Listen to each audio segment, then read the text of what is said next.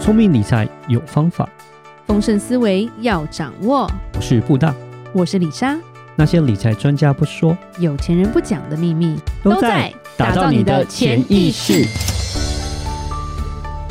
打造你的潜意识，告诉你理财专家不说那些事。大家好，我是主持人布大。我是布达人生与职场的好搭档李莎。布达是今天要介绍的是人投对胎很重要， 没有了。就是中国有一个村庄叫不是叫土豪村了，叫浙江花园。嗯，是然后它基本上算是一个土豪村吧。啊，土豪村就就要这个介村绍里一面下很多都土豪，很有钱是吧？应该是说他们的改革跟他的党委书记，就是这十几年来做的不同的改革，让现在在那边的人都生活的非常的好，嗯就很羡慕啦。一个乡下的小村子，嗯，对去年的全村的营业收入嗯，是六百五十五亿人民币。所以一个人平均年收入是十六点五万人民币，哇哦，嗯这样算一算是十六点五万乘嗯上、乘上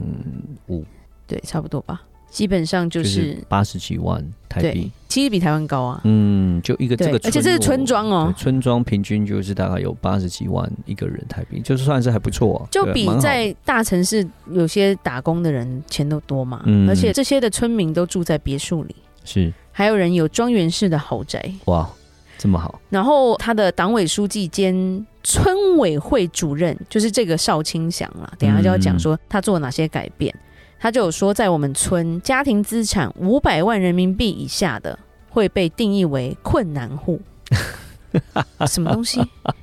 突然头有点晕。五百万人民币以下，五百万人民币这样两千多万台币耶，这还算是平是困民难啊户。 OK，一千万叫刚起步，哦、o k 对，五千万才算富，哇一个亿以上才是富裕户就对了。哇，这有羡慕哦。嗯 对，刚讲的数字你都要乘以四点五到五啦，嗯，就是台对，币啦。是是是，对，但是他其实讲话并没有夸夸张，大就是这个村就是他们的对收入跟资产就是这么多，就是譬如说他们的别墅好，别墅大概都是一千万人民币嗯在那个乡下，但是他说其实一下子就卖光了，嗯，都是要住的，都不是投资的。是其实这几十年来，要先讲说他几十年前这个村只有五百个人。哇，OK，以前就然后很穷很穷，对啊，五百个人那么穷，怎么连瞬间变连成？水都没有，那怎么会瞬间变成土豪村？水要跟隔壁村借，嗯，而且过去的年收入是八十七块，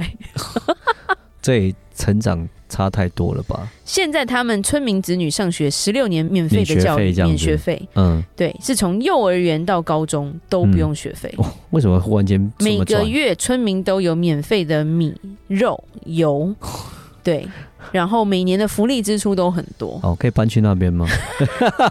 我就直接变有钱人这样子。那个这可能户籍很难进 吧？对，对，真的。然后，而且就是说，它也有一些观光啦，就是外来人会去参观，然后也嗯有什么共享单车、共享电动车、共享汽车这样子，嗯所以就变成说，它好像是一个经济奇迹的村庄吧。嗯对，而且很多村民他们都有车啊， 嗯有车车其实不便宜耶，而且可能每个村民都有两台车。嗯然后在村里面也有高级住宅，有大型商场，有图书馆，有电影城，嗯，有学校，甚至有一个五万多平方米，大概就是两万五千平的商业中心。啊嗯对，对对，然后什么肯德基啊、咖啡店都都有就对了。嗯，而且它的电影院很厉害，它盖的电影院就是让村民走路都能到哇，的电影院，就是对很就是离你住的地方很近近。这样子。对，然后它是在浙江中山区的一个丘陵地上，嗯所以它不是一个就是什么很适合种田啊的地方，它就是一个资源很匮乏、很缺水的一个地方。嗯所以当初只有五百个人，是因为只有一百八十三家农民户，嗯，然后因为缺水，所以他们都要到隔壁村去挑水，对，然后甚至就天气不好，然后你去隔壁村路又不好走，可能还会摔倒，嗯还会受伤。是，对，然后所以收收入非常非常的少，而且在是国家一开始起步的时候，他们还是非常非常的。穷困就对了，他们那时候年平均收入是国家平均的一半以下，对啊，那么这么穷，怎么忽然间变那么有钱？这样挖到石油还是它一直什都么叫花园就对了，它这个村一直哦是都叫浙江花园，嗯所以那时候他们还做了民谣说“村民花园不长花嗯嗯，对啊，草棚泥房穷人家，嗯然后什么种田交租难糊口，嗯，单言捉鱼渡生涯，就是好像苦到一个不行的这种感觉。是，就他花二十年把这个小村脱胎换骨，嗯对，然后就是因为我刚讲的这个人，他叫做邵清香。是，当初他是生产大队长，他也不是书记这些的，嗯他就觉得说，为什么我什么东西都要去隔壁村借？对，在一九七八年的时候，嗯所以他就有一个斗志，现在是老人了啦，对对对对，他就觉得说我这个村就是想要让他有点钱，我不要一直靠别人，因为其实我觉得人少的时候感情都不会太差，嗯因为，就这些人嘛，对对对，其实谁是谁都认识那种感觉，嗯所以他那时候在刚开始改革开放的时候，他就想说我们就是办工厂，嗯对，那时候才开始可以有个体户或干嘛的。而且很聪明的是，八一年的时候，他就找自己的亲戚跟村里的老书记就说，我们凑一点钱，就凑了大概五百块人民币，嗯开了一个工厂叫蜡烛工厂， ，OK，因为他说我们村很容易停电，哦，各个村其实都很容易停电，因为那时候就是穷嘛，对，所以蜡烛一定卖得好。还是会有人需要总要用蜡烛吧对对，如果对停电的时候就还是可以点，因为油灯这样更子，贵，所以大家一定是用蜡烛。嗯结果用蜡烛赚到第一桶金，嗯然后后面又做了什么服装厂，就是反正他就是觉得说哪里有需求，我就去做这样的一个工厂，或者生是产做一个生产。嗯对，然后后来到后面，就是大家看到他在赚钱了，所以每一个村民都想创业。嗯，我觉得那蛮厉害，是他是激发大家都在改革，在创业。所以后来他说，一百四十多户有五十多个个体户，嗯，就是都是中连小办企业各这样种子不同的，就有点像是以不同前产业台湾不是有很多家庭工厂这种感嗯觉，经济的奇迹那时候，嗯，，对，然后他们就一起建立了一个叫做花园集团，现在是上市的啦，对，已经很厉害，就是一个小村庄，现在是上市的大公司。然后到零四年的时候，他们的人均收入已经突破了三点六万人民币了，而且那个时候零四年的时候，中国的年平均收入只有零点五七万人民币，嗯，啊他们已经那时候已经突破了，对，就是把不可能变成可能，而且一个最厉害的是在零六年的时候，其实他们就兴起了一个红木家具的生意，嗯，可是其实浙江是不产红木的，哦，那他们怎么做？它没有地理优势，它不是对产地。是，然后可是因为一些村民就说他们就做一些家具的制造啊，嗯，可是因为竞争多，所以他们就会觉得怎么办？结果村就直接砸钱，用五万平米去盖了一个叫做红木家具城，哦，OK，我就是一条龙。对是，你如果 Google 你可以找得到红木家具城就在浙江，嗯就在花园里面。对，然后它就是从木材、从雕刻、从油漆、从设备，我就是一站到齐就对了。嗯，然后就让大家把种类变多，把产业聚在一起之后，他的生意就开始好了。嗯他就把所有其他的外面的小生意全部都抢进来了。是，对，然后他说做红木的企业那时候超过两千三百家，嗯所有产线全部进到这个村里面，嗯，就是从外面也移进来也了。都到这个对地方，资源就开始变多，对，然后他就说我红木是一个大成功，嗯，那我要发展下一个产业，是因，为我不能只靠一个产业去撑嘛。嗯所以他下面的野心居然是布局电子机械跟生物医药。嗯结果他在生物医药很厉害的是，他也是在两千年那个时候，嗯，他们那时候就有钱了，所以他们花了两千万人民币去买断维生素 D 3的技术，嗯，然后他赌对了。哇，他在三年后，就二零零三年后，花园集团的维生素 D 3是进军国际市场的，嗯而且是全球最大供应商。嗯，就是产业链整个造起来。所以二零二二年整个花园集团收入是三百八十二亿，很可怕。这位邵清祥先生跟家族是有一百三十五亿的身家，哇有很厉进害到胡润百富榜了。是从一个这么穷的村庄，这二十年来就是成长那么多哦，靠着他的这个想法，然后这样子投资，这我觉得是要很敢啦。他们愿意去，第一个不是为了自己，是为了整个村。嗯，然后敢投资，我觉得这个是很重要的一件事情。他看得知道风向在哪，看需得求很在准，啊哪。譬如说，在做投资，或者是我们在创业，很多时候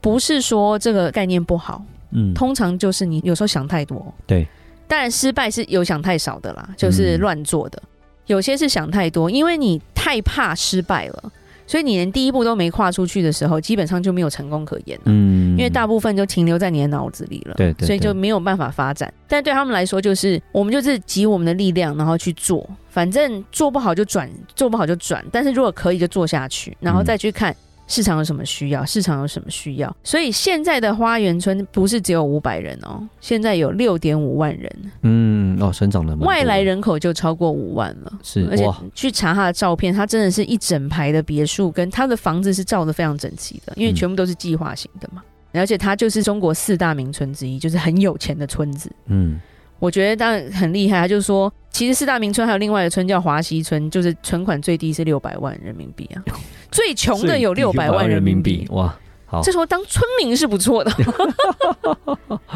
对，然后其实他们就会叫他说，贫困村逆袭现在都是土豪村啦。嗯对，所以就是说，出生在这个村，你其实就是有钱人了、啊对而且你带着这个制造业在走的，其实是蛮厉害的。甚至是花园村是做红木家具链，然后有些村是做面包工业，就是大家有一技之长的感觉找啦到他们自己属于自己的产业面这样子，然后资源就整合在一起这样子，其其实就有点像是有时候有些科学园区嘛，对不对？嗯？可是其实做这些东西会需要不只是个人的想法，其实政府也是要帮忙，就是说要鼓励啦，要去全面的规划就对了对对，当然，然后重点是真的有在做事，嗯不是在分回扣那种感 觉，因为分不是完炒土地啊， 也不是 炒土地，因为它房子对其实还是没有那么贵，是可是大家都赚钱，因为你赚钱全部都花在土地上，那也是很傻的一件事情。嗯对不对？然后就变成说努力工作去养这些地主的感觉，嗯因为你要付房租这些的，所以他们那时候做真的是从产业链来说，这个男生叫邵清祥，他就是很有产业链发展模式的概念。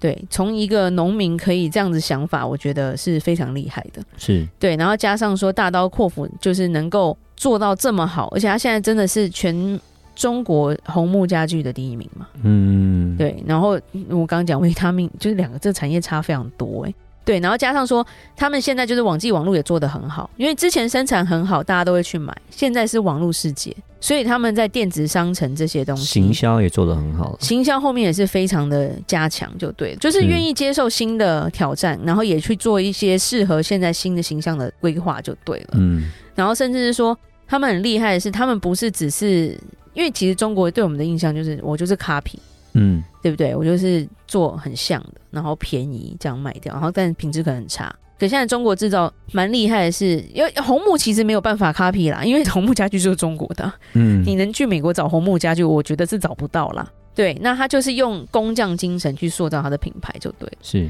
对，因为红木其实是很贵的东西，对，所以他们那时候就做很多传统跟现代的一些结合，就是说嗯我很贵的木头，然后加上我中国的一些价值跟文化，然后甚至是说他们在一些设计上，他们可以开直播啊那种，就是有时候我们会看中国剧，他们也会讲嘛，就是他们会告诉你这是一个传统跟一些匠人的那种感觉。嗯然后去做一些话题这样子，然后是外国人有时候也会喜欢收集这种东西，对它的利润其实也是可以变高的，嗯对。然后呢，甚至是说包装了，它也要环保嘛，所以它没有办法说所有东西一定都是纯红木，对，所以他会做一些塑身木，就是比较简单的，然后它的价钱就不会那么高，但是还是有设计在，嗯造成说就是喜欢木制品的人，他就是可以找到他要的东西。对于花园这个集团来说，我真的觉得有点像是经济奇迹的一个范故事例啦哈，。一个故事，对对对对对二十年差距这么大这样子，对，而且可以让大家都这么有钱，